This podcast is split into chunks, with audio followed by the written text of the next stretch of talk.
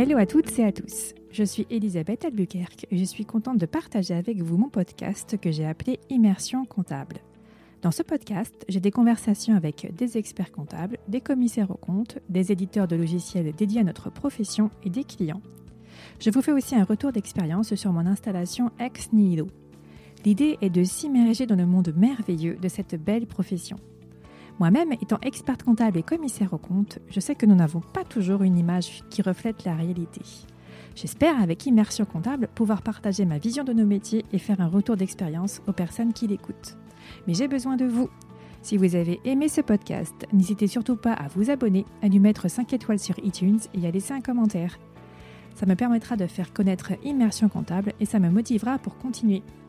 Je tenais enfin à remercier mon sponsor, hello-digital.fr, sans qui Immersion Comptable n'existerait pas. Mon invité du jour est Benoît Maury, créateur et dirigeant de Wellib, un logiciel pour la profession comptable. Benoît nous parle de sa solution et de comment lui est venue l'idée de ce logiciel. Vous allez découvrir où vit Benoît et vous allez forcément être surprise et surpris.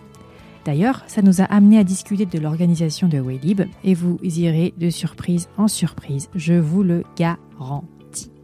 Benoît a une vision novatrice du management et des relations entre la direction et les salariés. Benoît prend aussi la question de l'impact de Waylib sur l'environnement très au sérieux. Ça fait partie intégrante de leur stratégie. Vous découvrirez tout ça et bien plus encore en écoutant cet épisode. Je n'ai plus qu'à vous souhaiter une bonne écoute. Bonjour Benoît. Bonjour Elisabeth. Bah déjà, je te remercie euh, infiniment d'avoir accepté mon invitation. Avec plaisir, merci à toi pour l'invitation. de rien. Alors, tu es le créateur de Willib, un logiciel fournissant une GED et un portail au cabinet d'expertise comptable. Mais je n'en dis pas plus parce que sinon je vais tout spoiler. Mais avant de parler de Willib, est-ce que tu peux te présenter et nous raconter ton parcours, s'il te plaît? Oui, avec euh, avec grand plaisir. Donc je m'appelle Benoît Maury, j'ai 27 euh, ans. Euh, j'ai fait tout mon parcours moi en filière euh, expertise comptable, donc DCG, DSCG. Je l'ai fait à Bordeaux ce parcours. D'ailleurs la société a son siège à Bordeaux aujourd'hui. Et au fur et à mesure de mes de mes expériences en cabinet, en alternance en DCG, puis en initial en, DSCG, j'ai pu identifier les, les besoins euh, qu'avaient les cabinets sur euh, la, la, la problématique d'échange avec leurs clients, de digitalisation.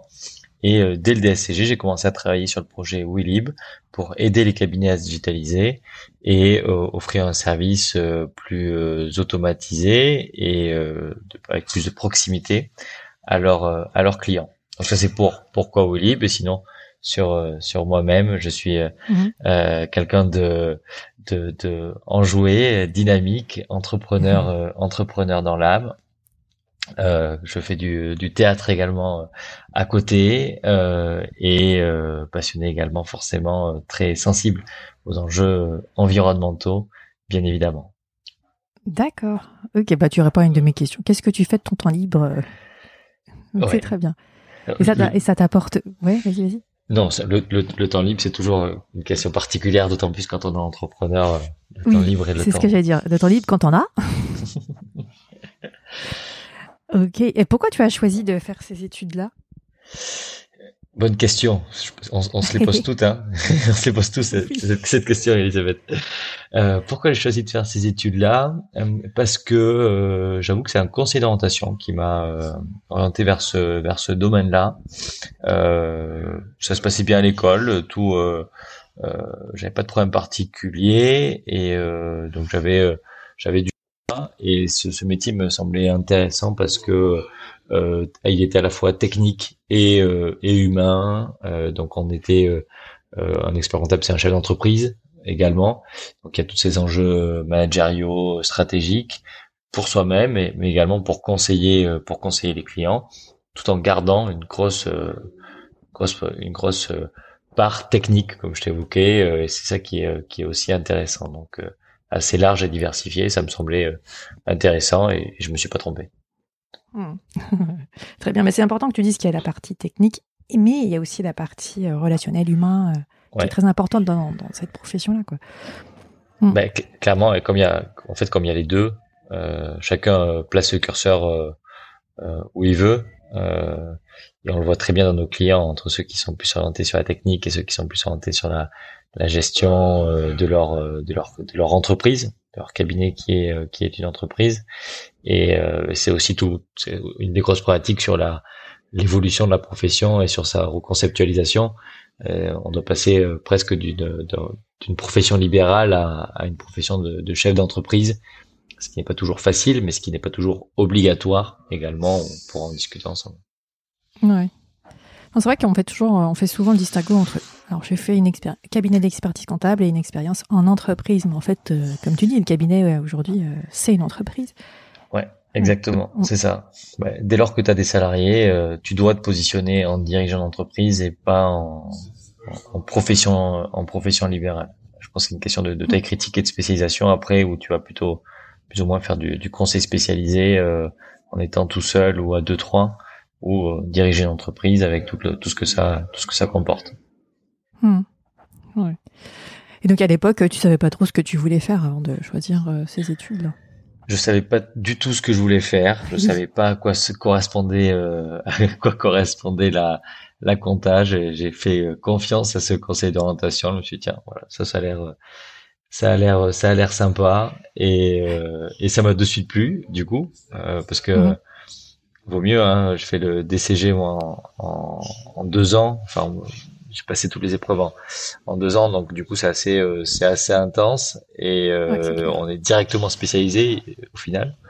Et c'était quand même, euh, ouais, j'avoue hyper hyper intéressant, des CG, des SCG et hyper large en termes de en termes d'apprentissage également. Hmm. C'est bien de savoir euh, ce parcours-là par rapport à Willib aussi, parce que comme ça, euh, tes clients savent que tu as ce parcours-là. Je ne sais pas si tout le monde sait que tu as, tu as eu si ton le parcours euh, bah, de, en tout en, comptabilité. Tu crois qu'il y en a beaucoup de clients qui savent ça? Je sais pas. Je, pense qu'une bonne partie le sait, oui, parce que c'est quelque chose qu'on dit. Euh, bah oui, c'est important. Maintenant, c'était quelque chose qui était hyper important au début, ça c'est clair. Vis-à-vis de, mes, de mes premiers clients, quand j'étais tout seul, euh, bah, du coup, on, on, me faisait plus confiance parce qu'on sentait que je comprenais les enjeux euh, des cabinets.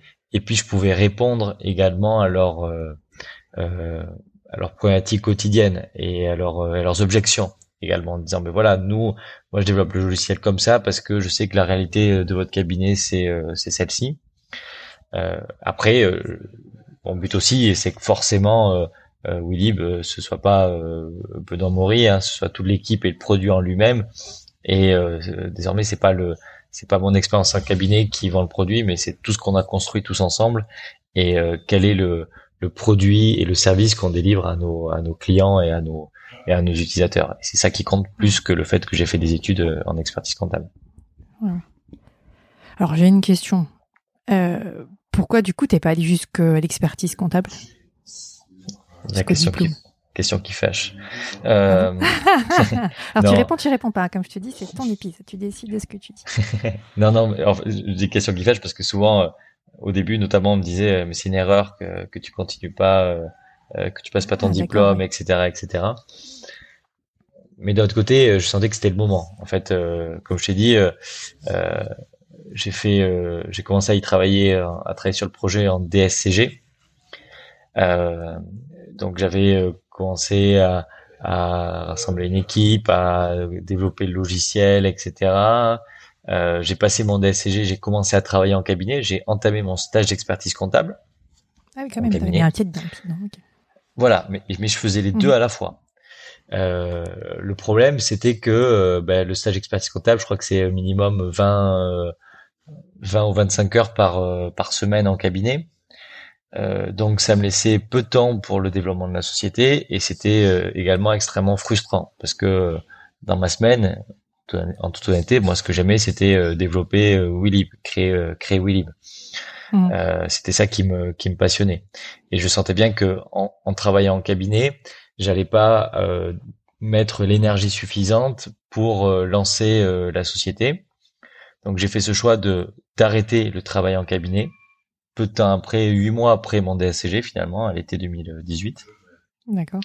Et me dire, ben voilà, je, me concentre sur euh, sur Willib euh, parce que je sens que c'est maintenant qu'il y a des opportunités de marché, parce que je sens que c'est maintenant que mon produit peut répondre à, un besoin. Dans euh, trois ans, en fait, je serai là maintenant en train de passer le deck, hein, normalement. Euh, mhm. Le marché aura évolué et j'aurai pas cette capacité à lancer ce produit-là dans dans trois ans. Et clairement, quand on voit tout ce qui s'est passé dans ces dans ces dans cette période-là, bien sûr, j'espère qu'à Willy, on a fait bouger on a fait bouger bouger les choses, pardon. Euh, mais il s'est passé énormément de trucs et, j'aurais pas pu le lancer comme j'ai lancé il y a trois ans. Je me suis mis à temps plein, j'ai suspendu mon stage, je me suis dit tant pis de toute manière, si ça échoue, ben dans deux ans je pourrais reprendre oui, mon, euh, mon parcours. Donc, euh, donc voilà, j'ai tenté l'aventure. Hmm. Et ben t'as bien fait, hein, du coup. Et je le regrette pas, effectivement. chaque jour, euh, chaque jour, je suis heureux d'avoir d'avoir tenté l'aventure et d'avoir poursuivi Willy, effectivement. Ouais. Alors, je vais te poser une question, ça va faire rêver les auditrices et les auditeurs. Est-ce que tu peux nous dire dans quelle ville tu habites? Et moi, j'habite à Rome. Ah, euh, effectivement. En Italie, hein, je précise, parce que on sait-on jamais qui a un homonyme en France. en Italie. Ouais. J'habite à Rome depuis mi-octobre. De, de 2021. 2021, effectivement, ouais. Ouais. D'accord. Et donc pourquoi tu as choisi de vivre euh, dans cette ville? Alors tu dis, euh, elle est euh, à Bordeaux, c'est ça la société? La société, la société est à Bordeaux. Effectivement, le siège est à Bordeaux. je l'ai créé à Bordeaux. on est, on a une grosse assise bordelaise parce que on a été accompagné par la région, parce que j'ai intégré des incubateurs locaux également une bonne partie de l'équipe habite à Bordeaux, mais euh, Willy, on est une entreprise 100% euh, télétravail. On a une très forte culture de l'écrit, peu de réunions, etc. Et, on a basé toute notre organisation pour ne pas avoir à se rencontrer pour travailler et pour travailler en asynchrone le plus possible. Euh, ce qui fait qu'on a euh, des salariés euh, à Lourdes, à Tarbes, à Angers, etc. Enfin, tout le monde peut être partout, à tout moment, sans aucune difficulté, sans que ça perturbe l'organisation du moment où cette personne a une connexion Internet. Et à titre personnel, j'aime beaucoup l'Italie. Je suis déjà, je suis, passionné de pâtes et de pizza forcément, mais pas que. De, de, de, de, de vieille musique italienne des années 70 à 90 également. Et, et donc du coup, j'avais envie de changer d'air. Je me suis dit, tiens, Rome, c'est c'est sympa. Euh, le ciel il est, il est toujours bleu. Et, et donc voilà, je suis parti m'installer euh, m'installer là-bas. Ouais, c'est intéressant ce que tu dis sur l'organisation. On, on, en parlera plus en détail tout à l'heure. Euh, l'organisation interne de Willy, parce que c'est pas commun d'être euh, bah, 100% en, en télétravail, quasiment, c'est ça? Il y a des locaux à Bordeaux, mais ouais, vous êtes exactement. En télétravail. Exactement. En fait, télétravail, ça veut pas dire travailler à la maison, bien évidemment. Donc, euh, tu vois, moi, je travaille en coworking tous les jours. Euh, euh, les équipes qui qui sont pas à Bordeaux aussi.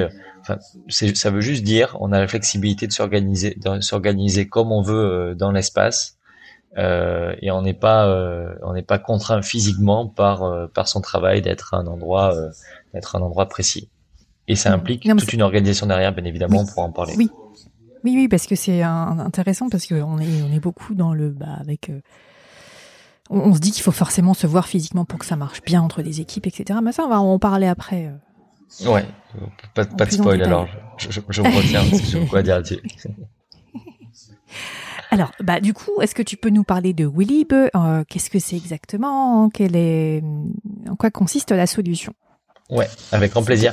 Juste un point qu'on n'a pas précisé dans toute la création de Willib. Bien évidemment, au début, j'étais, j'étais tout seul à l'initiative du projet, mais on est bien évidemment deux cofondateurs aujourd'hui euh, de Willib.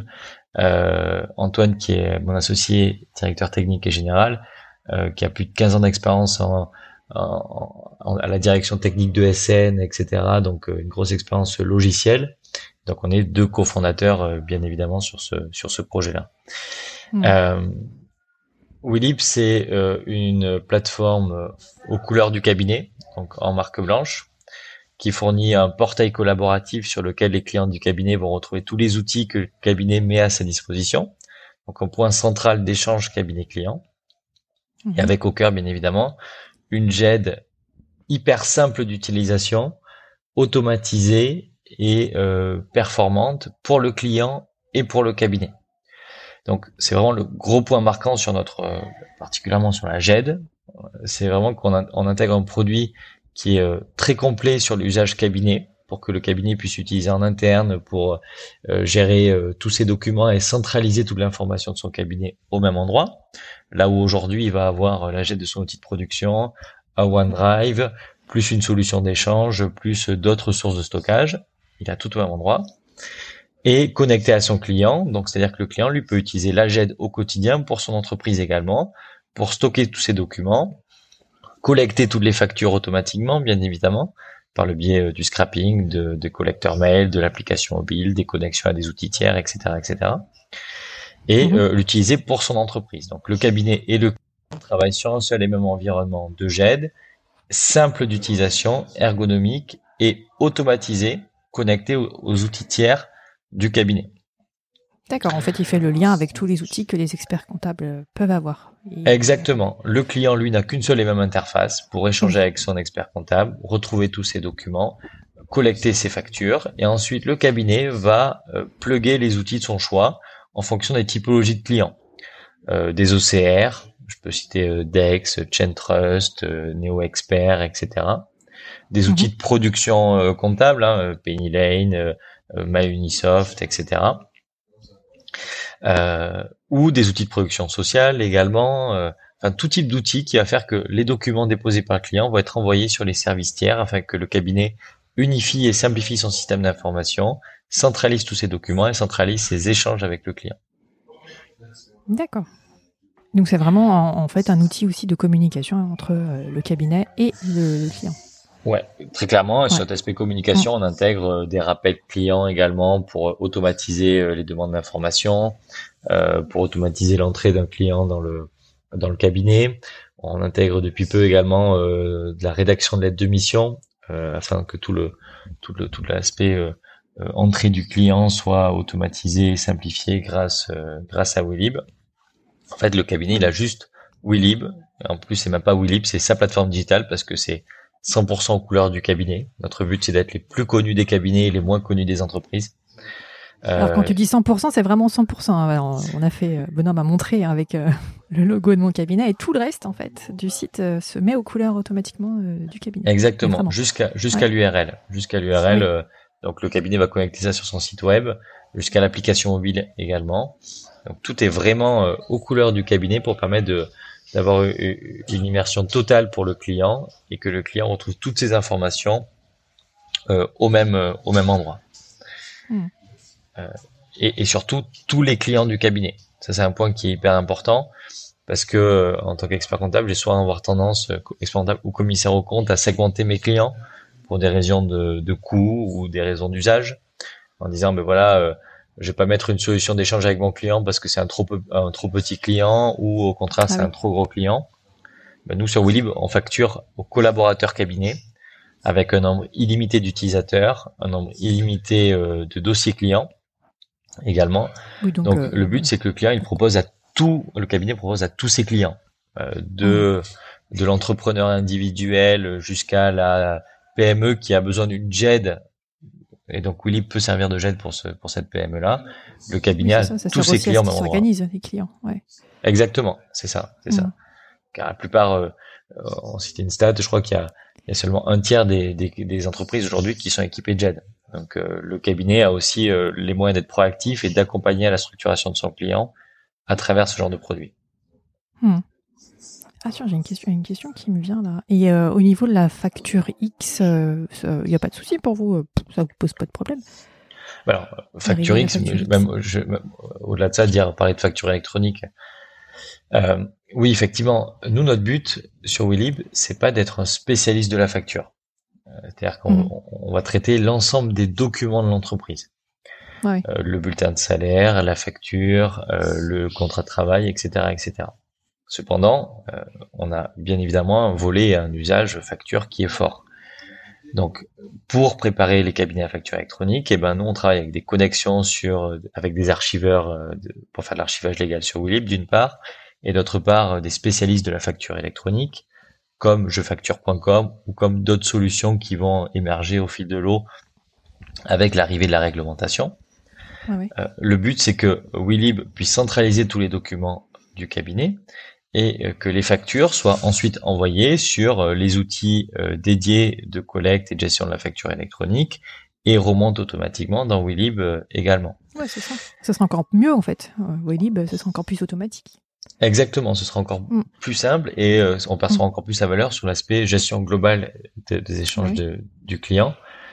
Et le point clé, là-dessus, c'est que euh, il y a beaucoup de cabinets qui procrastinent leur digitalisation euh, en disant ben, la facture électronique va tout résoudre. En fait, si tu utilises Willib aujourd'hui, euh, lorsque mi 2024 tu auras l'obligation de gérer ta facture électronique, eh ben le le tu auras juste à appuyer sur un bouton depuis Willib pour être en conformité avec la facture électronique et connecter les outils. D'accord euh, de, étatique de gestion de la facture électronique. Donc, bien évidemment, s'équiper de aujourd'hui, c'est se préparer à la facture électronique pour demain. Bah oui. Eh ben, dis donc, c'est super ça. Et j'ai une question. Comment vous avez choisi ce nom-là? Mais c'était pas ce nom-là au début. Au, au, début, euh, c'était pas ce nom-là effectivement. Au début, la société s'appelait euh, On to It. Donc c'était mhm. O N 2 I T. C'était l'enfer pour euh, l'épeler, pour comprendre ce que ça voulait dire, etc. Et en fait, euh, euh, Willib, euh, c'est tombé comme ça euh, en réfléchissant au nom, en voulant changer. C'est l'acronyme de We Love Your Business. Donc le c'est c'est c'est le constat que on aime euh, la profession euh, comptable autant que eux aiment leur leur métier déjà. Et c'est aussi venu d'un échange avec mon père qui est qui est également entrepreneur, agriculteur et qui lui euh, euh, me disait qu'il était vraiment euh, pour lui c'était important d'avoir sa facture, d'avoir ses documents, etc. Parce que son business c'était lui et lui c'était son business. Tu vois, il y avait vraiment un côté très enfin il collait vraiment à son à son entreprise. et donc avec Olib, on veut vraiment être une solution utile à tous les entrepreneurs et à tous les dirigeants. Et donc on comprend la passion qu'ont les dirigeants pour leur business, on comprend leur, les, les enjeux qu'ils ont également. Et donc on aime leur, on aime leur business et on veut travailler euh, avec eux et les aider à simplifier leur organisation, aussi bien pour les dirigeants que pour euh, les, euh, les cabinets comptables. Oui. Donc we love your business. Ok. Peut-être qu'il y en a certains c'était quelqu'un qui savaient même pas que c'était ça. Hein, c'est toi qui l'as trouvé tout seul ou tu donc tu m'as dit ouais par rapport à ton père? C'est moi qui l'ai trouvé. demandé. Non, non, non. Euh, c'est. tu sais, quand tu crées, trouves un nom de boîte, euh, tu, tu, fais des assemblages euh, en fonction des mots, etc., et de ce qui vient à l'esprit. Et oui, c'est euh, sur mon bureau. Je me souviens du moment où, où j'ai trouvé ce truc-là qui, qui sonnait bien. Bon, ça fait un peu Vélib, c'est vrai. Mais ça permet de. Ah ouais, non, j'ai pas pensé, tu vois, non, parce que j'ai Vélib. ah non, pas Vélib quand même. Ah, non. Thomas, c'est notamment quand on est en région parisienne, ça peut lancer des, quelques blagues. Bon, ça initie la conversation, mais effectivement, ah. Ce côté Willib, c'est hyper important qu'on le qu'on communique peut-être un petit peu plus aussi parce que c'est ça reflète bien notre ADN et ce qu'on veut construire à travers le produit. Ok. Alors, tu l'as dit, tu étais en DSCG quand tu as créé euh, bah, on tweet, on voit l'origine de Willib. Et donc, tu étais très jeune quand, quand tu as créé Willib. Comment tu as été accueilli, entre guillemets, hein, sur le marché des éditeurs de logiciels? Euh, ben, Avec euh, curiosité au début, en fait, il y, a eu plusieurs étapes, on va dire, euh, DSCG, euh, j'itérais avec quelques euh, une équipe qui n'était pas encore constituée, à travailler, discuter avec des cabinets, construire un, premier produit, un premier bêta test qui faisait tout et rien et qui fonctionnait pas du tout. Euh, j'ai eu la chance d'avoir des cabinets qui me soutenaient justement au début et qui ont accepté ces, ces erreurs finalement. Euh, pour finalement repartir d'une feuille blanche quasiment euh, début 2018 sur le développement du produit, d'avoir directement des utilisateurs. Et euh, et en, en s'appelant Willib à ce moment-là, effectivement. Mhm. Mais euh, en fait, toutes les erreurs que j'ai faites de construire un premier euh, produit qui fonctionnait pas, qui, comme je te disais, faisait tout et rien, ça m'a permis de me recentrer sur ce côté. Déjà, il faut aider les cabinets à collecter les documents et échanger avec leurs clients facilement. C'était un vrai premier point. Mhm. Et, et, et, à l'été 2018, du coup, quand je me suis mis à, à temps plein, j'ai commencé à faire tous les congrès ECF e et IFEC en tant que participant, me présenter aux éditeurs, me présenter au cabinet, discuter. et j'ai lancé un premier communiqué de presse euh, sur le lancement de la, de la plateforme qui était vraiment assez balbutiement. Elle faisait vraiment vraiment pas grand chose au début.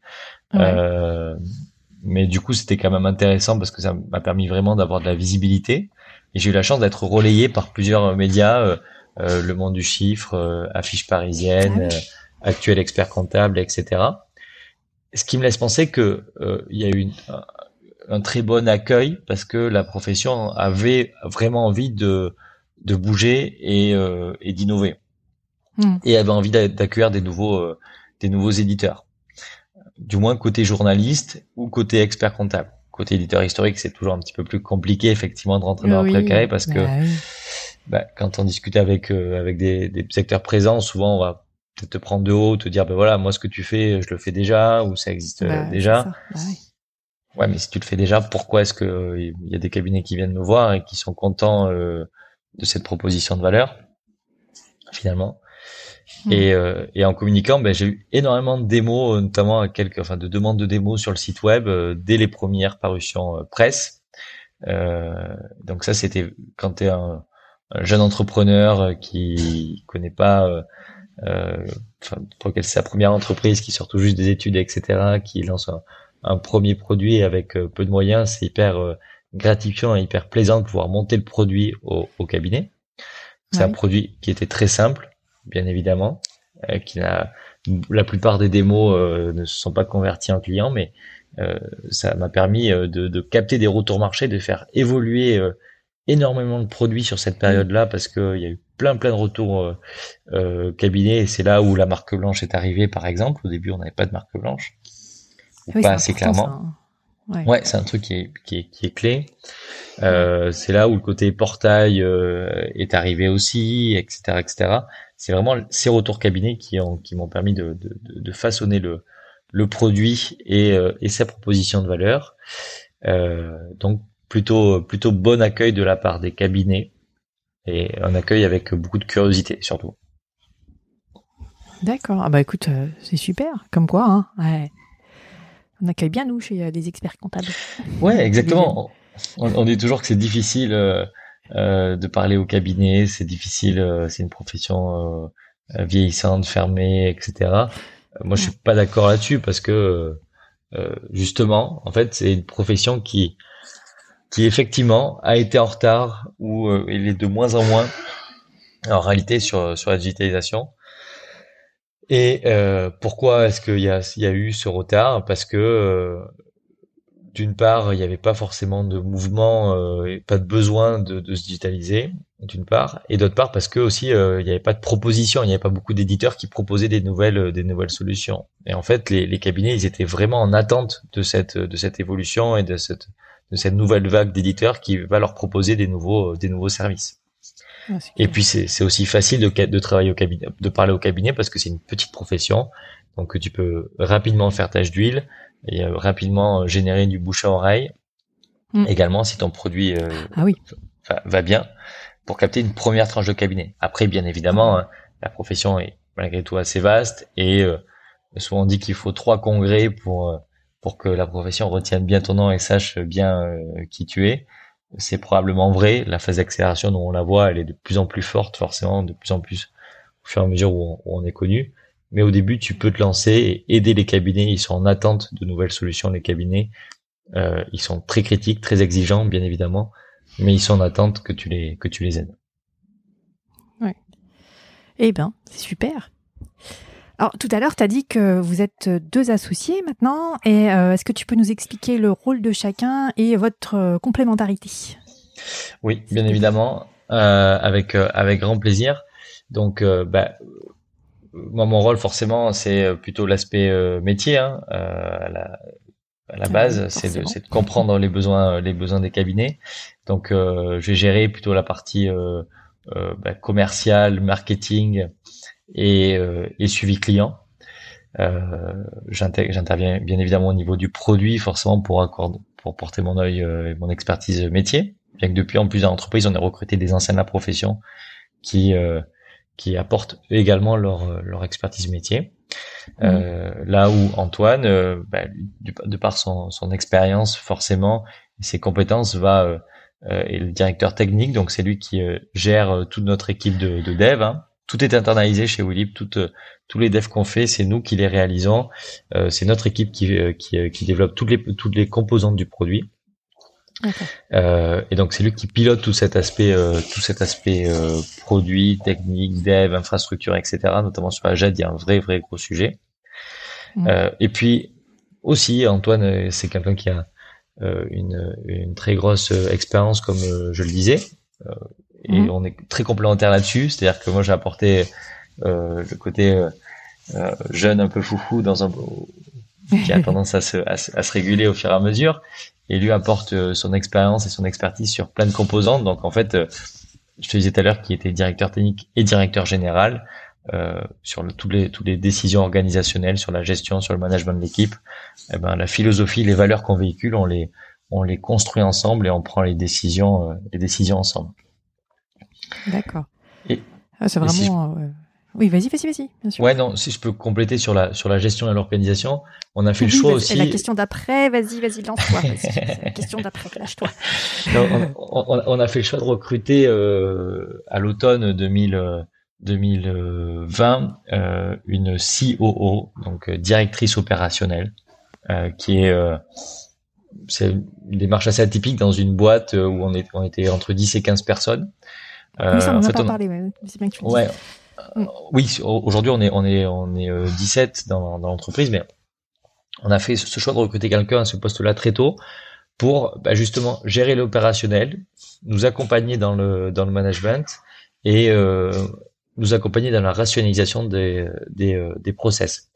Donc on a recruté euh, Chloé qui est Chloé l'auteur qui est qui, est, qui était CEO d'un d'un gros site de e-commerce en Afrique du Sud, euh, pareil, qui a plus de 15 ans d'expérience également, et qui était de retour en France, qui cherchait une, une startup dans laquelle euh, s'impliquer, et, et, elle nous a rejoint, donc on a eu la chance qu'elle nous rejoigne à ce moment-là.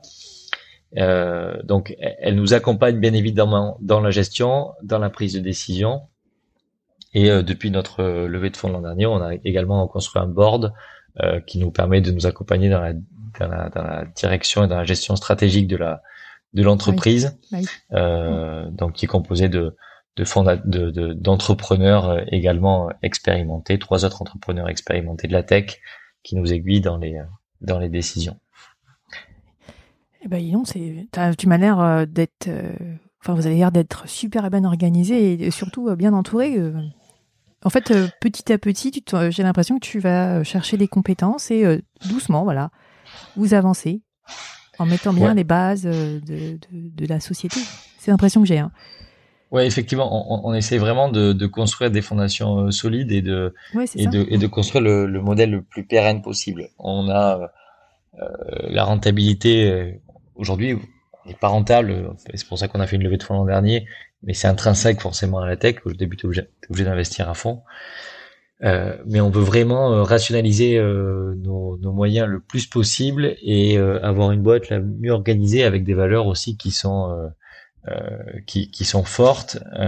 notre modèle, c'est c'est un modèle à la Netflix un, petit peu, tu sais, où on a mmh. longtemps dit qu'avec peu de personnes, ils ont fait énormément de choses. Ouais. Et c'est vraiment ce qu'on essaie de, de construire petit à petit et de recruter des personnes compétentes aussi, forcément. Donc avec bah, Vas-y, dis-moi. Ben justement, parle, parle, parle de tes équipes, comment vous êtes organisé en interne, comment ça se passe. Oui, avec, euh, avec grand plaisir. Donc déjà, nous, on a un, un, un principe qui est très fort chez WeLive, c'est qu'on a une, une culture de l'écrit qui est, qui est très, très, très, très forte. Euh, donc ça veut dire, euh, si on caricature, c'est réunion interdite et tous les échanges doivent, doivent passer par écrit. D'accord. donc ça veut dire que les seules réunions et les seuls temps d'échange qu'on a sont des échanges qui sont structurés de groupe. Donc ça va être euh, tous les mois on fait une, une démo d'une heure où chaque équipe présente ce qu'elle a fait euh, dans le dans le mois, euh, où on présente les, les résultats euh, et les enfin les KPI de, du mois également et nos performances. Euh, on va chaque équipe va pouvoir mener des rituels agiles. Donc c'est des c'est tout. J'y reviendrai un petit peu après, mais c'est grosso modo 40 minutes par, par, par équipe toutes, les, toutes les deux semaines. D'accord. et mis à part ça, on n'a pas de temps et de réunion de groupe. Toutes les décisions doivent passer par, par l'écrit. donc, en fait, on, on, a, quelques outils qui sont Slack, Trello, Willib, bien évidemment, pour toute la gestion de documents, et Notion pour la base documentaire. Donc tous les échanges au quotidien vont passer par Slack. On, on communique uniquement euh, là-dessus avec des discussions qui sont plus ou moins longues et plus ou moins structurées. Et toute la gestion de projet va passer par Trello. C'est-à-dire que dans une entreprise normale, grosso modo, tu dis, bah, tiens, j'ai ce, besoin-là. Euh, je vais convoquer, je vais faire un point pour qu'on discute et qu'on réfléchisse ensemble euh, à ce besoin-là.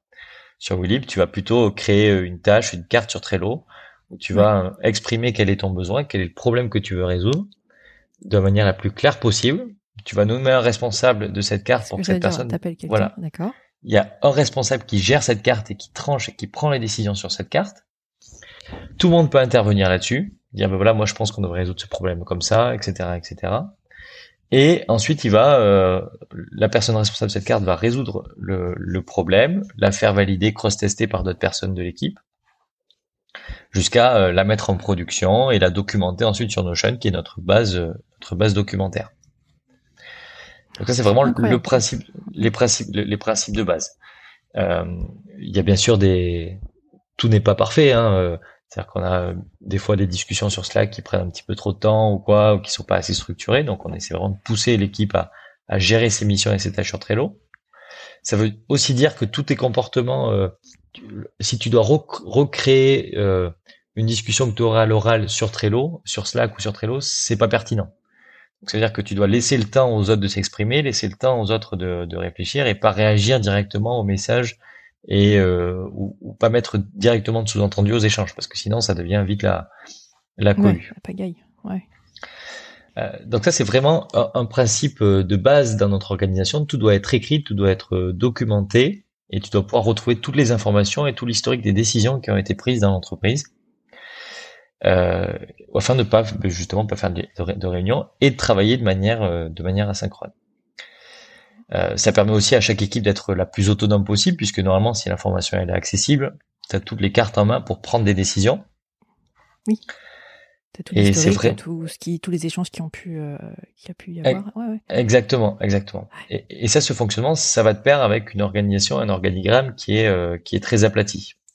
Donc ah oui, bah sur euh, sur Willib, on est on est organisé ce qu'on appelle en, en guilde. On a une guilde pour la, la, transformation qui va permettre, qui s'occupe de la vente. Euh, l'acquisition qui s'occupe du marketing. Je t'ai perdu. Euh, ce qu'on appelle le clergé, parce que c'est. Euh, Attends, parce que ça a coupé quand t'as dit une guilde pour. Une guilde, par... une guilde, pardon, excuse-moi, pour le pour l'acquisition, pour donc le marketing, pour la transformation, la vente, une guilde pour le suivi client également, et une guilde pour le développement produit. Ok? Ok. Alors, c'est quoi une guilde exactement? C'est c'est une équipe. D'accord. On appelle ça la guilde chez nous. Euh, parce qu'il y a des il y a des noms derrière, tu vois, on a l'armée qui s'occupe de la vente, le clergé qui s'occupe du client et l'artisanat qui s'occupe de construire le produit. Euh, et, et, donc du coup chaque chaque équipe euh, est, euh, est, est autonome, bien évidemment, a sa propre organisation, c'est son propre son propre tableau Trello justement pour gérer ses tâches et son suivi au quotidien. Euh, et chaque guilde est responsable de ses objectifs également et à son périmètre d'intervention. Euh, les objectifs, on, les gère d'ailleurs par les OKR. On y reviendra un petit peu si tu veux. C'est un système d'objectifs euh, en cascade. Ouais, oui, j'ai déjà entendu parler. Et, récemment, on a introduit également euh, des équipes transverses. donc, on a appelé les, squads. Ce système de squad, en fait, et ça a vocation, c'est un petit peu des, c'est des méthodes organisationnelles qui sont utilisées chez Spotify, par exemple, ou chez euh, ou chez Alan. En fait, elles ont vocation à euh, faire travailler des euh, des membres de différents métiers pour résoudre des problèmes précis. Et donc ces squads là, elles vont travailler également en agilité, donc par sprint de 15 jours, et elles vont elles vont se fixer un objectif pour résoudre un problème sur un trimestre ou deux trimestres. Et on va avoir par exemple En ce moment, on a une squad qui travaille sur l'activation du produit, donc sur la prise en main du produit par tous nos utilisateurs cabinets, leur formation, etc. Et là-dedans, on va avoir des membres de l'artisanat, donc des ingénieurs logiciels, euh, des membres du clergé, donc des responsables de suivi client, euh, des membres de l'armée des vendeurs ou des personnes qui font du marketing, et qui travaillent ensemble sur ce projet-là, sur un objectif précis, mhm. et qui vont ensuite travailler en parallèle avec euh, les guildes pour, lorsqu'elles ont un besoin marketing, elles vont sous-traiter là ça à la guilde acquisition qui va elle gérer le, qui va traiter le, le sujet, etc., etc. Ah c'est un peu particulier. Ouais, ouais, c'est fou quand C'est vraiment une organisation euh, pas commune. Hein. C'est pas commun, effectivement, et ça permet vraiment le, la montée en compétence et l'autonomie de chacun. C'est ça qui est vraiment très très important chez nous. On fait en sorte que chaque euh, que chaque salarié puisse euh, être avoir la, plus grande capacité de prise de décision et puis puisse comprendre dans les, sur quoi il travaille. Euh, si on a mhm. fondé les squats, c'est pour que on fasse rencontrer et discuter ensemble les personnes du marketing et les personnes de euh, et les ingénieurs logiciels, tu vois, pour que euh, côté marketing, on comprenne bien ce qu'est le produit, quel est le sujet, et qu'on est tous sur un écosystème inter interdépendant. C'est important aussi parce que tu sais si tu crées des services machin, après tu as tendance à créer des des murs aussi de communication entre certains services. Ouais. ce que tu dis, c'est euh, ouais, ça arrive souvent dans les entreprises où euh, bah, les gens ils, ils, se parlent plus, ils se comprennent pas, et puis ça, voilà, ça parle les uns sur les autres, machin, ouais, hein, bref. C'est ça. Et puis tu vas, tu vas avoir des, des biais où tu vas euh, produire des contenus marketing qui sont trop décorrélés de ton produit. Tu vas avoir ah un produit qui est décorrélé de la réalité de tes utilisateurs, etc., mm, mm, mm. etc. Euh, et c'est des biais qu'on a pu observer et c'est pour ça que nous, on, c'est pour ça qu'on a mis en place ce système de squad notamment pour faire en sorte que, les équipes travaillent entre elles. Mmh. Et, un autre point clé dans cette organisation, c'est que euh, Antoine, Chloé et moi, on est membres d'aucune squad. On est, ou plutôt si, on est membre d'une squad qu'on appelle la squad des facilitateurs. Euh, donc on va pas diriger la squad, c'est la squad qui détermine ses objectifs, c'est la squad qui s'organise. Pareil pour les guildes. Nous, on va juste être là en, backup pour aider, pour aider euh, les équipes à euh, résoudre des problèmes ou à prendre les bonnes décisions. D'accord. Sans pour autant devoir trancher, c'est l'équipe qui est autonome pour prendre pour prendre ses propres décisions. Et cette autonomie, elle découle de notre de notre système d'objectifs, donc les OKR, objectifs qui résultent. En fait, c'est un object, un système d'objectifs en, en, cascade qui a été mis en place par par Google à la base. En gros, euh, très schématiquement, c'est assez euh, compliqué euh, à expliquer, mais tu as l'entreprise qui a fixé ses objectifs. Tu vois, Antoine, le board, on va fixer les objectifs d'entreprise à un an. On veut faire ça, on veut être rentable. On veut être leader sur le marché de la GED euh, à, la fin d'année. On veut que notre produit il ait tel tel effet sur nos utilisateurs. On va fixer mmh. des key results, donc des indicateurs qui vont permettre de mesurer que ces objectifs sont atteints. X euros de chiffre d'affaires, euh, X pénétration de marché, euh, X taux d'usage, etc., etc. Il faut que ces objectifs soient smart. Et à partir de ces objectifs-là, chaque équipe va construire ses, objectifs euh, compte tenu de sa mission qui lui est propre. Donc, je te parle de la guilde, par exemple, acquisition va avoir un rôle marketing, donc générer du lead. Et les objectifs qu'elle se fixe, ils doivent découler, ils doivent permettre d'atteindre l'objectif global de l'équipe. Et chaque équipe, guild comme squad, a ses propres OKR qu'elle se fixe elle-même et qu'elle se doit d'atteindre également. Euh, donc ça permet à chacun de savoir ce qu'il a à faire, de savoir ce que les autres font et sur quel sujet, euh, sur quel sujet ils travaillent, et d'être autonome et responsabilisé sur l'atteinte de ses propres objectifs. Euh, ce, qui, ce qui fait que par exemple, euh, je, te donne euh, de, un retour interne, tu vois, au début de au début du, trimestre sur la vente, c'est donc l'équipe de vente qui a fixé ses propres objectifs de vente.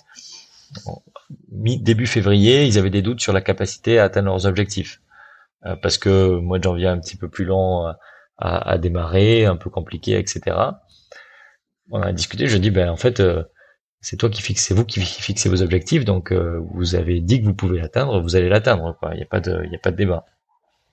Et euh, le fait de rappeler qu'en fait c'est toi qui as fixé ton objectif et en fait si tu l'atteins pas, c'est pas parce que ton patron il t'a mis des objectifs, la barre droite, mais en fait c'est toi qui as toi-même déterminé ce que tu étais capable de faire.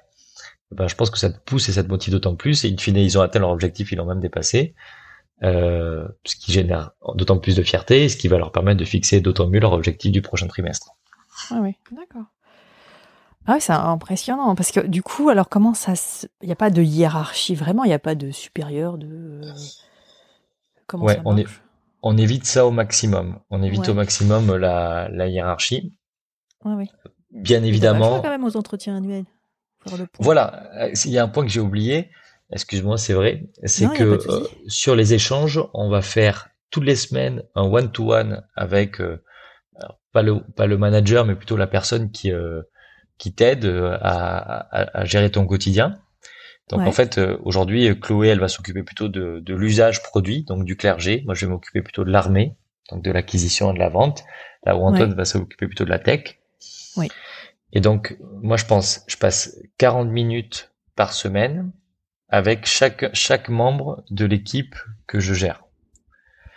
Euh, et l'idée, c'est de discuter ensemble toutes les semaines, d'avoir un temps d'échange pour euh, identifier les problèmes euh, de chaque membre de l'équipe, aussi bien les problèmes humains qu'organisationnels, de réfléchir ensemble à comment est-ce qu'on peut s'améliorer, de capter les feedbacks de l'équipe également pour réorganiser un petit peu certains points, de communiquer mmh. des messages à tous, etc., etc. Donc ça déjà c'est un un point qui est hyper important. Toutes les semaines, c'est one-to-one, 40 minutes avec euh, chaque membre de l'équipe, euh, ah avec chaque, chaque personne qu'on gère. C'est chronophage pour nous. Oui, c'est ça, oui. oui, mm. C'est en, en, en, à distance, mais euh, en visio. En visio, ouais. Exactement. Ouais, c'est chronophage, mais, euh, mais en fait, on gagne du temps parce que derrière, euh, du coup, on peut, on peut faire de la, on aide euh, les membres de l'équipe à, s'améliorer, on les aide à résoudre leurs problèmes, etc., etc. Et donc c'est 40 minutes qu'on consacre, qu'on consacre sur euh, toutes les semaines au lieu de faire euh, des réunions multiples pour parler de différents sujets, etc., etc. Et puis ça permet aussi à chaque membre de l'équipe d'être écouté et de d'encourager tout le monde justement à prendre des à prendre des initiatives et à résoudre à résoudre ses propres problèmes. Mmh. Et ensuite, on fait des entretiens trimestriels, bien évidemment. Ah oui, en plus. Euh, donc ça, c'est obligatoire. Enfin, semestriel, excuse-moi. Ça, c'est obligatoire, forcément. Euh, les entretiens semestriels, ils vont être plus tournés sur euh, l'évolution euh, euh, dans l'entreprise, l'évolution du, de, de, carrière. Et mmh. ce qu'on fait dans les entretiens trimestriels, c'est qu'on demande des feedbacks à d'autres membres de l'équipe. Donc, si toi, ah, Elisabeth, par exemple, je fais ton entretien trimestriel, eh ben, tu vas demander à deux autres membres de l'équipe de répondre à un questionnaire sur quel est son, quel est le ressenti de, de notre membre de l'équipe euh, sur toi, euh, qu'est-ce que, quels sont les points où, sur lesquels on te sent bien, sur lesquels on te sent pas à l'aise, etc., etc., de manière bienveillante, bien évidemment. C'est une valeur mhm. clé chez nous, ça, la bienveillance. Et on en parlera, ça, ouais, des valeurs. J'ai pas oublié. Donc ça, c'est un point qui est, qui est hyper important. Et, euh, et puis ça te permet de capter le, le, le feedback de chacun et de préparer toi-même ton entretien, de faire évoluer potentiellement euh, ton salaire. Donc aujourd'hui, on n'a pas de grille salariale, ça c'est un truc qu'on veut mettre en place euh, euh, prochainement justement pour objectiver le salaire de chacun. On a une grille salariale, mais qui est pas encore assez bien définie, dirons-nous. Et puis moi-même, tu vois, j'ai mon entretien semestriel également. Antoine, il a ah un entretien semestriel. Oui, également, ouais, je demande des feedbacks à l'équipe, etc., etc. D'accord. Ah ouais, c'est pas, pas euh, commun, encore une fois, que, que le dirigeant bah, euh, demande des feedbacks euh, aux personnes avec qui il travaille. Non, mais c'est, moi je trouve ça super. Hein. Au contraire. C'est hyper important. c'est bah hyper important. Bien sûr. Et, ça m'a aidé à corriger plein de points dans ma posture de dirigeant également. Et les retours de l'équipe, ils sont pas toujours tendres. Mais c'est toujours, ah bah oui, toujours si tu, Alors si tu ouvres la porte, faut accepter aussi de, de, de faut réussir à écouter, entendre ce que les autres vont te dire. Hein, c'est, c'est sûr. C'est pas facile. Hein. Ouais, exactement. Et c'est pas facile de, de, de, on en a parlé. Euh, on, essaie de se retrouver tous les tous les trois six mois pour des moments d'équipe et de faire des temps d'échange et, de paroles. Euh, c'est un sujet qu'on a évoqué justement de si, quelqu'un veut pas parler, il parle pas quoi. C'est difficile de, de, de, libérer la parole. On peut mettre en place tous les tous les mécanismes qu'on veut pour que tout le monde puisse s'exprimer. Si t'as pas envie de parler, tu parles pas. Mais pour autant, c'est hyper important de savoir que la porte elle est ouverte et que on peut tout te dire du moment où c'est constructif et que ça t'aide. Et, et, même au patron, en fait, on peut lui dire tout, tout ce qu'on veut du moment où ça aide et ça sert, ça sert le collectif. c'est super. Alors, il y a une chose que je retiens aussi dans ce que tu as dit au début, c'est que tu dis que vous, vous montrez les KPI de chacun. Donc, vous, êtes, vous montrez les chiffres à tous les membres de la société, tous les salariés? On a une transparence qui est totale aussi. Et, les salaires aussi, c'est ça? Toutes les informations de l'entreprise sont accessibles à tout le monde. Ah il n'y a, y a rien qui est, euh, qui est confidentiel. Euh, tout le monde sait combien on a sur le compte à tout moment. Tout le monde sait ah quels sont les salaires de chacun. Tout le monde sait euh, quel est notre cash burn aussi. Euh, donc du coup, quels sont les impacts qu'il y a derrière quand on investit de l'argent. Pourquoi est-ce qu'on l'investit et comment on l'investit. Euh, ouais, tout, tout, tout est, est, est, est, partagé. Et ça part dès le, dès le process de recrutement. Quand tu arrives chez Willib, tu as un premier entretien de 15 minutes avec la personne en charge du recrutement, un premier entretien de une heure avec souvent deux membres de l'équipe, euh, donc les, souvent les personnes qui vont travailler avec toi et l'un des cofondateurs.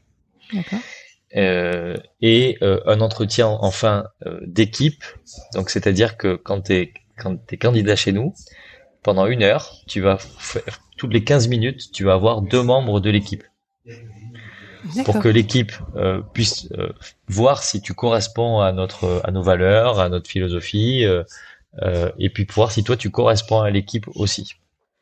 Donc, ce qui fait que l'équipe est impliquée dans le processus de recrutement, forcément, eh ben l'équipe est impliquée dans la détermination du salaire également de la personne qu'on va recruter, connaît le salaire de la personne qu'on recrute, et il en découle tout naturellement une transparence totale sur la gestion des, des salaires et la gestion de l'information. Tu sais que vous êtes un peu un extraterrestre là, dans tout ce que tu.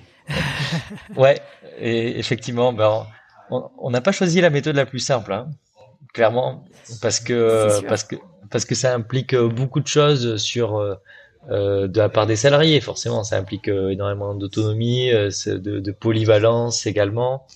ça implique de sans cesse repenser les méthodes. Euh, la documentation, ça implique de la mettre euh, à jour euh, tout le temps. C'est quelque chose d'ailleurs sur lequel on n'est pas encore très bon, tu vois, sur comment on s'organise, on, gère bien nos projets sur Trello, comment on gère bien notre documentation. On a plein de trucs mm. à améliorer, forcément. Mais en fait, c'est la méthode de fonctionnement qui est le plus en accord avec nos, avec nos valeurs.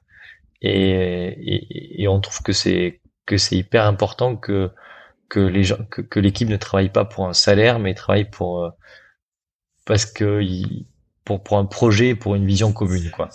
Mmh. Et euh, et sur nous, c'est ouais, pas oui, pas que pour ça. Oui, on paye les salariés quand même, effectivement. Encore.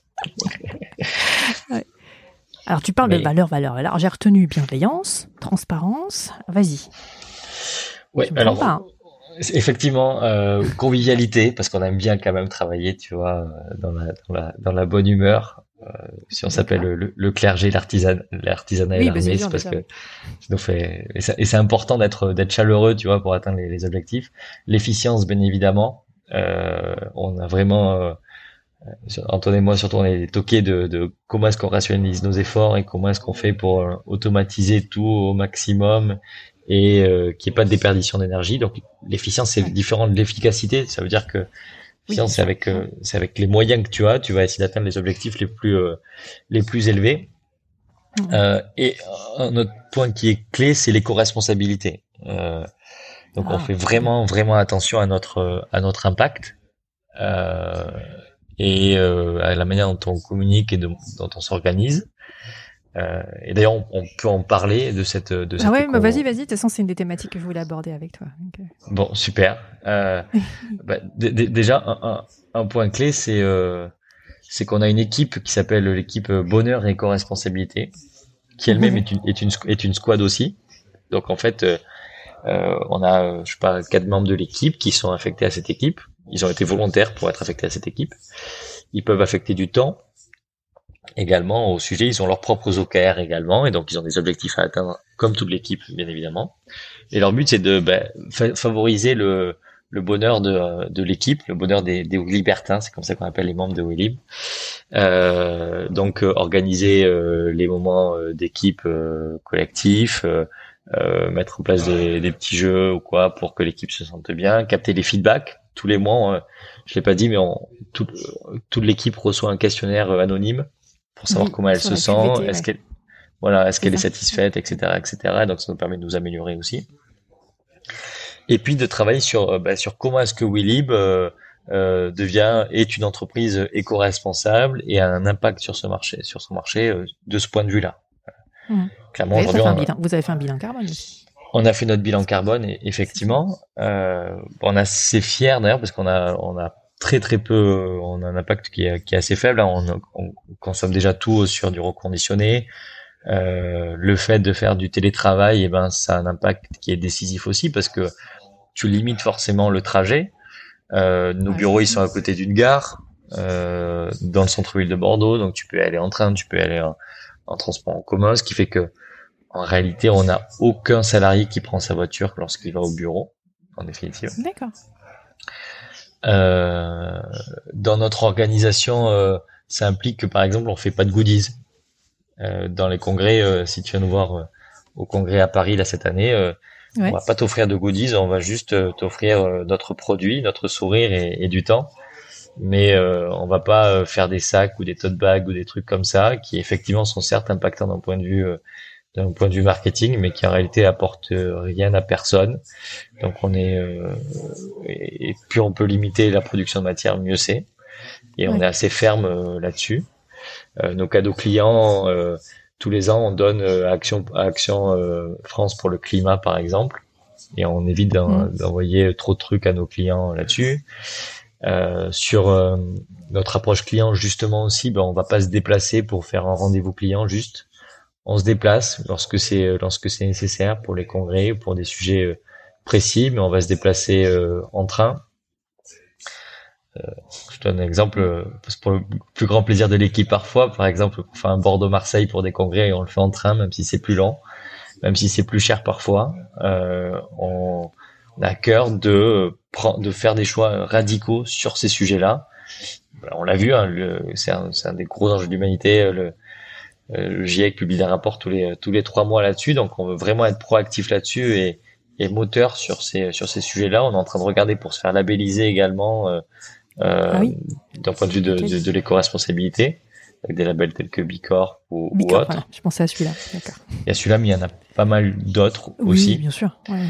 Et, euh, et on essaie, bah, à travers le bilan carbone, forcément, de limiter notre euh, notre euh, notre empreinte.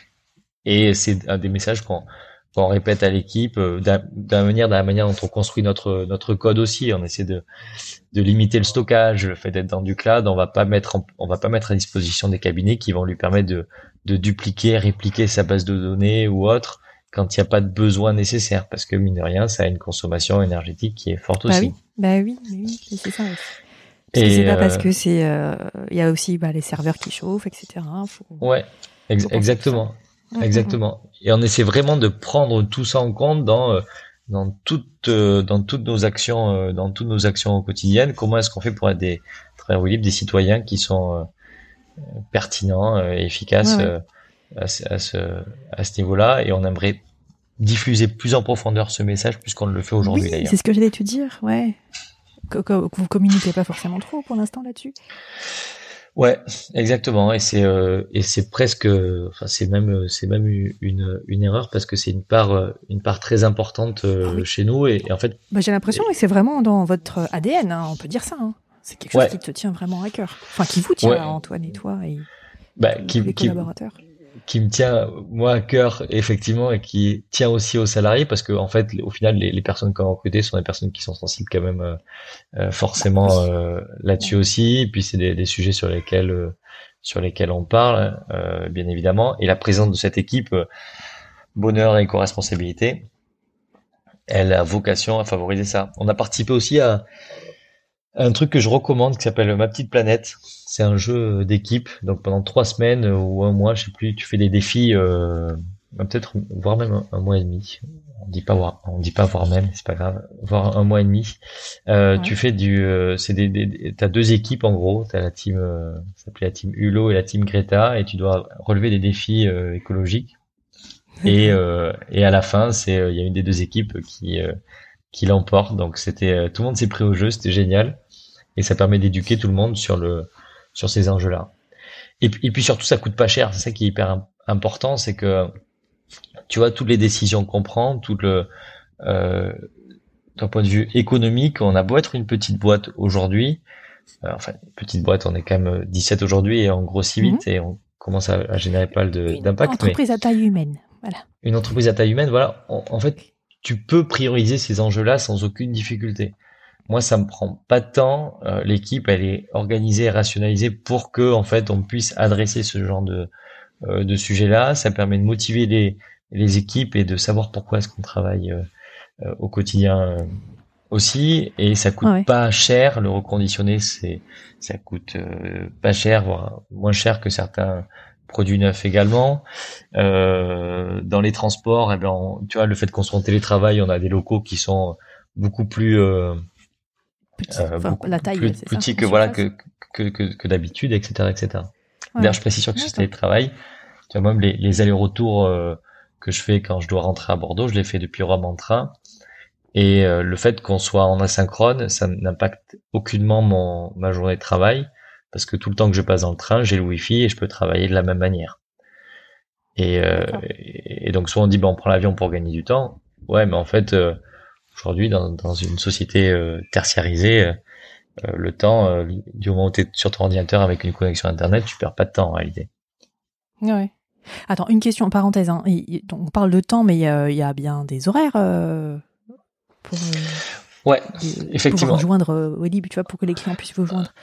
T'as pas le choix là-dessus ben, oui, oui, bien évidemment, on est ouvert aux heures. Alors, c'est un, un, point qu'on n'a pas encore craqué aujourd'hui. Euh, le, mmh on, est asynchrone, mais on est asynchrone dans le même fuseau horaire. Donc c'est-à-dire que le matin, on, va, euh, on se dit bon, on, embauche tous à la même à la même heure et on termine tous euh, à la même heure, tu vois, en fin de en fin de journée. Donc on est ouvert pendant les heures de bureau, le chat il est ouvert pendant les heures du bureau, etc. Et on n'est pas encore arrivé à travailler, ou du moins on n'a pas eu encore le cas de quelqu'un qui est euh, en Thaïlande par exemple ah et mmh, qui travaille avec des horaires décalés. C'est mmh. ce vers quoi on veut aller clairement. Euh, mais c'est pas quelque chose qu'on a encore réussi à craquer. Il faut que tu communiques plus là-dessus, euh, sur euh, bah, tout ce que vous mettez en place et tout, sur ouais, vos engagements comme ça, éco-responsable. C'est super. Éco-responsable, j'aime bien ça. J'aime bien ça. Et, mais, et, du coup, il faudrait aussi sensibiliser les clients. Oui. Ouais, non, t'as as, as, complètement raison. Mais tu, tu vois, typiquement, euh, euh, on, le fait, euh, on le fait, on le fait, mais pas assez. Euh, je te parlais de, cette notion de, gestion du stockage. Souvent, on parle, est-ce qu'on peut faire un backup de la GED par sécurité ou autre? Notre réponse est que oui, techniquement, tu peux, tu peux accéder à, ton information, etc. Pour autant, c'est pas une pratique qu'on recommande d'une part pour de la sécurité. Mhm. Parce que euh, si tu fais un backup euh, sur ton disque dur ou sur ton serveur, il peut potentiellement être attaqué et tu mets pas les mêmes efforts et les mêmes moyens que nous, ce qu'on met en œuvre pour protéger les données de nos clients. Et d'autre part, parce que, euh, ok, ça te rassure, ça, t'apporte de la sécurité, mais en fait, à quel prix écologique ça, t'apporte de la sécurité tu, tu fais tourner des, infrastructures, tu génères, tu, tu produis de l'électricité pour ça. Donc c'est ce genre de réponse qu'on essaie d'apporter avec bienveillance aussi parce que on peut comprendre qu'il y a des enjeux aussi, donc on va pas interdire bien évidemment, on va pas bloquer. C'est juste on essaie de sensibiliser sur euh, comment est-ce que tu peux t'organiser pour euh, pour euh, pour gérer tes données de manière propre et co-responsable tout en gardant de la sécurité et de la résilience. Hmm. C'est un exemple. Ouais. Et ça me parle, hein, ça résonne. ouais, je suis un peu comme ça. J'aurais du mal à lâcher ma sauvegarde d'à côté. Mais bon. Exactement. Mais tu vois, mais c'est c'est c'est c'est normal. En fait, une fois, t'es un tiers de confiance, donc. Euh, euh alors alors que je suis euh, comme toi, hein, j'adore. Enfin moi, dans mon quotidien, je fais attention à comment je consomme, etc. Mais des choses que j'aurais du mal à lâcher. Après, euh, après Elisabeth, si je peux te rassurer, vaut mieux que tu aies un backup et que tu prennes pas l'avion pour faire Paris-Marseille toutes les semaines. Ah non. Euh, tu vois, il y a, y, a, y, a, y a des ordres de priorité, c'est c'est c'est des Hmm. C'est à toi de prioriser et de faire ce que tu ce que tu veux, ce que tu peux faire. Et la sensibilisation, c'est juste de dire en fait, euh, ben voilà toutes les actions qu'on peut mener. Maintenant, chacun choisit de faire ce qu'il veut euh, en fonction de de, de ce qu'il se sent de, de faire et de l'urgence qu'il y a derrière aussi et de l'impact que ça. Hmm. Ok. Alors, on n'a pas parlé de deux sujets. Alors, on revient un peu sur euh, l'aspect client et l'aspect financement. Euh, donc tu nous as expliqué comment vous avez trouvé des clients au début, comment vous vous êtes fait connaître, etc. Et euh, maintenant, ma question, c'est comment, euh, quelle est votre stratégie marketing, euh, votre stratégie d'acquisition client euh, alors nous, on produit beaucoup de beaucoup de contenu. on fait beaucoup d'inbound marketing, donc c'est c'est dire c'est la stratégie de contenu pour pour aider les clients à à, mhm. à, comprendre ce que fait euh, Willy, ben à venir vers toi naturellement plutôt qu'à les, les démarcher de manière proactive. Voilà. Euh, donc très tôt, on a, on a eu un blog euh, avec des articles sur la digitalisation des cabinets ou euh, sur la découverte de nouveaux outils, etc., etc. Donc on fait beaucoup de référencement naturel pour que les cabinets viennent nous voir sur Google. Mhm. Enfin, un petit peu de référencement payant, mais c'est très très faible pour l'instant. Oui, mais avec l'inbound, en fait, tu, tu te fais ton référencement naturel. Exactement, c'est ça. On fait, et, et, et, parmi tous les contenus qu'on va produire, on fait beaucoup de webinaires on, et on essaie aussi d'être originaux. Alors on a, on a fait un podcast également. Isabelle, je te disais, euh, la tech, la bah, tech dans le cab. Euh, le nom, le nom, le nom. Ouais, c'est le podcast, c'est la tech dans le cab. Voilà. Voilà. la tech, hein, et pas la tête, hein, la tech dans la le cab. La tech dans le cab, effectivement. euh, on a lancé une plateforme VOD qui s'appelle Boost ton cab également, qui, euh, qui centralise des vidéos à destination des cabinets pour les aider, les aider dans leur euh, transition digitale. Enfin voilà, on essaie de produire pas mal de contenus originaux euh, qui aident les cabinets à, à comprendre leur, leur métier, les enjeux de demain, etc. Et donc, in fine, à s'intéresser à, à Willib. Ouais, et tu as aussi le label euh, Compta Lab hein, que vous avez créé. On a, créé, on a créé le label Compta Lab, effectivement, euh, mm-hmm. pour lequel j'étais président jusqu'au début de l'année, et c'est désormais François Petit Devolis qui a pris le qui a pris le relais. Donc c'est le, label comptable, c'est le label des startups d'expertise comptable qui a vocation à, à, à, fédérer les initiatives tech dans la profession et aider à la digitalisation de la profession. Mm-hmm. On, on, essaie vraiment d'être d'être proactif, de créer un maximum de d'événements et de contenu pour pour la profession et on a une stratégie d'acquisition qui est essentiellement web aussi. Donc la plupart de nos prospects nous rejoignent par du bouche à oreille, euh, bien évidemment, ou par euh, du référencement naturel, tous les éléments que j'ai donnés, mais via le web. Mmh. Euh, et on essaie, et, on est, on limite notre intervention au congrès ou aux événements de ce type-là euh, pour différentes raisons, parce que ça a des coûts qui sont relativement élevés aussi. On sait que c'est important de rencontrer les gens, donc on va faire euh, les UE, on fait les congrès, euh, le congrès national et quelques événements régionaux. Mais aussi pour des raisons de déco-responsabilité, on va pas les déplacer pour une journée à l'autre bout de la France euh, pour pour des congrès, pour des choses qu'on pourrait faire euh, à distance aussi. donc donc on fait quelques événements, mais c'est principalement du du web et une fois que tu euh, bah, as découvert Willib, tu peux demander une démo, tu peux t'inscrire. Nous, on va te, on va te faire une, une démonstration du produit avec un de nos consultants en digitalisation qui va comprendre les besoins de ton cabinet, qui va euh, savoir quels sont les outils que tu utilises, quel est l'usage que tu peux faire de Willib, est-ce que Willib correspond à ton besoin ou non. Mmh. Te conseiller également sur les autres outils que tu vas pouvoir utiliser. Donc, tu vois, quand je te parlais d'organisation de, de, aplatie, ben, euh, et de monter, en de monter en compétence de chacun, euh, on organise aussi régulièrement dans l'équipe des, euh, des temps d'échange avec d'autres éditeurs qui vont présenter leur outil ou leur stratégie. Donc, ce qui fait que tous les Libertins sont sensibilisés à l'écosystème et comprennent quels sont les outils euh, de l'écosystème. Ils sont en mesure de conseiller les autres, les cabinets ah sur quels outils ils vont pouvoir utiliser, quel OCR utiliser, quel outil de production comptable, etc., etc. Euh, et, et, donc, on te fait une démo et ensuite, tu vas pouvoir utiliser le produit pendant euh, pendant un mois gratuitement. Euh, durant ce mois-là, tu es accompagné par euh, notre équipe relation client qui va te suivre tout au long de la de la mise en place du produit, qui va te former à l'usage du produit également. On a deux formations de groupe par semaine qui sont organisées pour les clients actuels ou nouveaux clients. Et, euh, et on t'accompagne sur un déploiement progressif de la solution, bien évidemment. Mmh. Ah, c'est super. Très bien. Et donc, le, vos clients cibles, c'est le cabinet d'expertise comptable, euh, quelle que soit leur taille, et commissaire au compte, bien sûr, euh, mhm. quelle que soit la taille. On a des clients de 0 à 300 collaborateurs. Voilà. Euh, donc euh, oui, c'est quelle que soit leur taille. Euh, maintenant, forcément, notre la typologie de notre clientèle représente la typologie des, cabinets d'expertise comptable en France, c'est-à-dire qu'une majorité mm. a moins de 20 collaborateurs, etc. une majorité est en région parisienne parce que c'est là où il y a plus de, de cabinets. On colle assez bien à la, à la proportion du, aux proportions du marché. Hmm. Attends, et quand on a préparé l'épisode, tu m'as dit que les clients, quand ils viennent, ils repartent pas. c'est ça? Quand ils viennent chez. Exactement. Euh, exactement. Il y en a toujours, hein, malheureusement. Euh, il y en a toujours qui, euh, qui, qui arrêtent pour diverses raisons, euh, pour achat ou pour évolution radicale dans l'organisation, etc. Ouais. Mais généralement, quand tu utilises Willib, euh, tu le diffuses à tes clients, ça fonctionne bien et on a une très bonne rétention clients euh, les, les, clients qu'on perd, grosso modo, on les perd dans le premier mois ou le deuxième mois d'utilisation parce qu'on n'a pas réussi à leur dégager suffisamment de temps pour qu'ils déploient comme il faut le produit. Mmh. D'accord.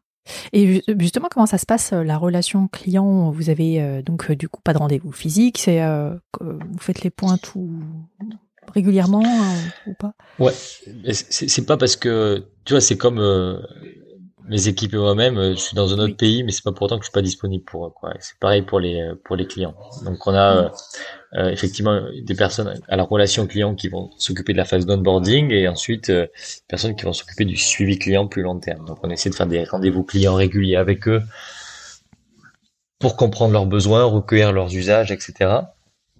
Je pense qu'on est très disponible pour nos clients qui peuvent nous appeler, nous solliciter par mail ou nous contacter par l'intermédiaire du support. Donc sur euh, sur Weeb, tu as un chat qui permet de communiquer avec notre support. Toi, tu peux communiquer, mais tes clients peuvent communiquer avec nous pour qu'on débloque leurs euh, leurs problèmes et leurs euh, leurs besoins.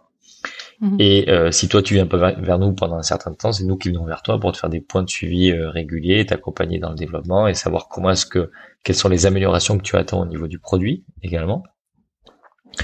Euh, pour qu'on puisse les intégrer dans notre roadmap et euh, quels sont les, les points qu'on peut sur lesquels on peut t'aider pour déployer et développer le, le produit. Donc c'est pas parce qu'on se voit pas qu'on n'a pas de la proximité. Bah oui, clairement. C'est ça que les gens ils ont du mal à comprendre. Quand on me dit euh, je cherche un expert comptable dans telle ville, mais c'est pas parce que t'es es proche physiquement, enfin géographiquement, que ça veut pas dire que t'es pas proche de, de tes clients. Ouais. Enfin, que tu es proche des clients, enfin, bref, t'as compris. J'ai envie de te dire que c'est, presque aussi le contraire potentiellement, parce que c'est pas très consensuel ce que je veux dire, mais euh, si, si, tu bases toute ta relation euh, avec tes clients sur euh, aller les rencontrer chez eux, euh, c'est que fatalement tu passes une bonne partie de ton temps dans les transports et que forcément tu passes pas ton temps à réfléchir et à travailler sur comment est-ce que tu peux les aider. Et nous, nos clients, ils s'attendent pas à ce qu'on leur offre du champagne ou qu'on les invite au restaurant. Ils s'attendent à ce qu'on leur délivre un produit qui est utile pour eux et leurs clients et qui les aide au quotidien. Et ils veulent qu'on travaille et qu'on mette notre énergie sur ce sujet-là. Euh, on, on, leur offre à, à, boire lors des congrès ou des moments comme ça et on passe des moments ensemble et on est bien évidemment hyper hyper heureux de rencontrer nos clients et de discuter en vrai avec euh, avec nos clients mais ce qu'ils attendent de nous, c'est qu'on délivre un produit qui leur soit utile. Hmm. Ok. Ah, une question que je t'ai pas posée, euh, je l'ai ratée. Euh, quel budget vous consacrez à la communication? Donc tu dis communication essentiellement sur web, mais quel budget exactement vous consacrez euh, à peu près par an? Ça va, ça, varie honnêtement. on est, pour te dire en toute transparence, on est autour de 150 000 euros par an, équipe compris, équipe comprise sur la communication. Ah oui. oui, bah forcément. Voilà. Mmh, ouais. voilà. Parce qu'il y a forcément beaucoup, euh, d'équipes. Ouais. Et au niveau de, juste ta communication euh, web. C'est-à-dire euh, l'investissement sur du Google Ads ou des choses comme ça, c'est ça? Oui, c'est ça. Ouais. C'est très très faible. Aujourd'hui, on dépense entre 500 et 1000 euros par mois là-dessus, tu vois. Ouais, c'est vraiment vraiment pas grand-chose. La plupart de nos investissements, c'est du contenu et euh, bah, il y a une part d'investissement pour les, les, les, équipes et les quelques congrès qu'on fait qui ont un coût qui ne sont pas négligeables non plus. Ok, merci pour ta transparence. Ça va avec euh, les valeurs euh, qui te sont chères. Effectivement, exactement. Alors maintenant parlons de financement. Ce sera la dernière partie. Et après, je vois l'heure qui tourne et je te te remercie hein, de consacrer tout ce temps pour cet épisode. Mais c'est tellement. Je parle beaucoup. Non, non, non, c'est super parce que vraiment, votre organisation, elle est tellement différente de ce qu'on peut rencontrer que c'est hyper instructif pour bah, tout le monde, hein. pas que pour le métier et la profession comptable, hein, même pour mmh. d'autres entrepreneurs. c'est ah, c'est top. Je suis ravi d'avoir euh, fait cet épisode, d'enregistrer cet épisode avec toi. Je, suis ravi aussi. Et je précise juste, Isabelle, Elisabeth, que cette organisation, euh, elle est vraie chez nous. On est éditeur de logiciels, mais elle est plus que vraie chez les cabinets aussi, parce que tu as une grosse composante qui peut être rationalisée et, ces méthodes euh, asynchrones, elles peuvent être largement mises en place. Et, et puis, euh, il y a juste le, le, côté euh, un cabinet il va faire beaucoup de production. Donc il y a beaucoup d'étapes de ce qu'on appelle le run quoi de ton travail quotidien c'est euh, je fais ma déclaration de TVA je fais ci je fais ça. C'est pas parce que tu as du run que tu peux pas faire du build donc tu peux pas construire ton organisation au quotidien et que tes collaborateurs peuvent pas contribuer à ce build là bien sûr il faut qu'ils le veulent qu'ils le veuillent qu'ils soient proactifs tout le monde ne veut pas euh, euh s'impliquer comme ça dans son dans son job ce que je respecte largement euh, mais si tes collaborateurs le veulent, eh ben, tu peux mettre en place des bonnes organisations pour pouvoir leur laisser un petit peu de temps pour qu'ils puissent faire du build. Hmm. Ouais. C'est top. Donc, j'en reviens. Financement. Ça, hop. On va finir. Donc, tu as dit au début, euh, vous êtes euh, autofinancé. Non, non, non, pas ça. C'est la région qui vous a soutenu. C'est ça Avec des subventions, etc. Région, la banque, euh, le réseau Entreprendre également, qui est à qui je dois beaucoup, beaucoup également, qui m'a fait confiance dès le début, alors qu'il n'y avait pas grand-chose, qui m'a permis de rencontrer des, des entrepreneurs expérimentés euh, également pour, euh, pour challenger le, le, projet et le développement de l'entreprise. Euh, Bordeaux Unitech, qui nous a pas fourni du financement direct, mais qui nous a aidé à chercher du financement direct et qui nous a fourni du temps euh, et, mhm. du conseil pour, et du réseau pour, pour nous développer. la BPI est intervenue également dans un second temps. Euh, Akiti également, Aquitaine, euh, amorçage nous a permis à travers des prêts d'honneur aussi de nous développer au début. Et, euh, euh, donc différentes banques aussi, et surtout euh, ben, Side Capital, qui est un fonds d'investissement entrepreneur, qui est fondé par Renaud Guillaume, qui est le, le fondateur de de, de V-Dressing, euh, avec qui on a fait une levée de fonds d'un million cent mille euros au début de l'année 2021. Euh, et qui nous permet de nous accompagner, de nous développer. Et, euh, et, là-dessus, pour, pour être complet sur Side Capital, sans vous dire ta question, Elisabeth, c'est, c'est hyper important que ce soit un fonds d'entrepreneurs. C'est un fonds très particulier qui, qui, qui, ne prend pas le contrôle de l'entreprise. C'est-à-dire que oui.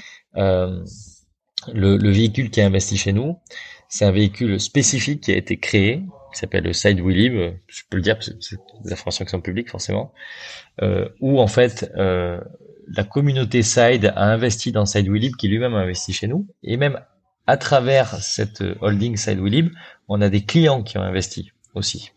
Donc le cabinet CBP, Eurex, Safigec et MG ont investi là, dans, dans ce projet-là, pas parce qu'on avait besoin en fait, parce que le cash on l'aurait réuni quoi qu'il arrive, mais pour euh, montrer leur confiance qu'ils avaient dans le projet et, montrer leur fait, leur volonté de, de mener une, une, entreprise partenariale.